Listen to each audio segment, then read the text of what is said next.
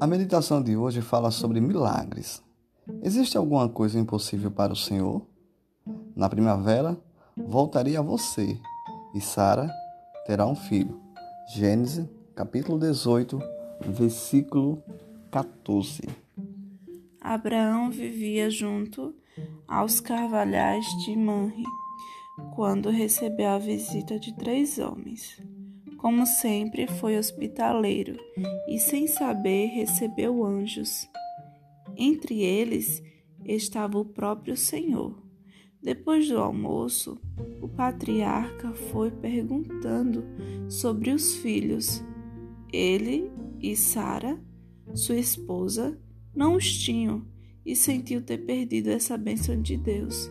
Foi então que ouviram grande, a grande promessa. Voltarei a você na primavera, e Sara, sua mulher, terá um filho. Como isso seria possível, se já eram tão idosos?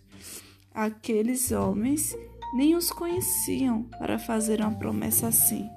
Sara riu diante da possibilidade, da impossibilidade. A pergunta divina acabou com as dúvidas. Existe alguma coisa impossível para o Senhor? Abraão havia tentado ajudar a Deus e teve um filho com Agar, sua serva. Porém, o Senhor não cumpre promessas pela metade. No tempo certo nasceu Isaac, filho de Sara.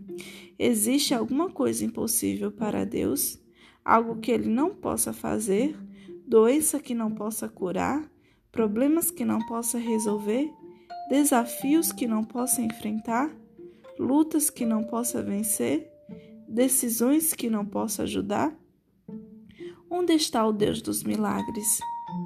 Apenas registrado nas páginas da Bíblia ou ajudando outras pessoas? Por que não experimentamos esses milagres hoje? Há quatro razões para isso. Pedimos errado. Queremos de direcionar a vontade de Deus. Se Ele não dá o que pedimos, concluímos que não atende às nossas orações. Milagres só acontecerão quando confiarmos totalmente nos planos do Senhor. Não temos fé. Pedimos por desencargo de consciência e Muitas vezes nem nós mesmos acreditamos no que pedimos. Se não acreditamos de verdade, Deus poderá nos atender? Temos pressa. Queremos que Deus resolva as coisas de acordo com o nosso relógio. No entanto, o tempo e os planos de Deus podem ser diferentes. Muitas vezes ele sabe que não estamos preparados para receber o que pedimos, por mais justo que seja bloqueio na comunicação com o céu?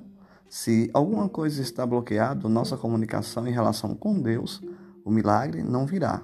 Algumas vezes pode ser um perdão não oferecido ou um pecado acariciado. Quebre as barreiras, acredite e experimente hoje os milagres de Deus. Que essa meditação possa fazer toda a diferença na sua vida e que os milagres do Senhor ainda possam ser vistos em nossos dias.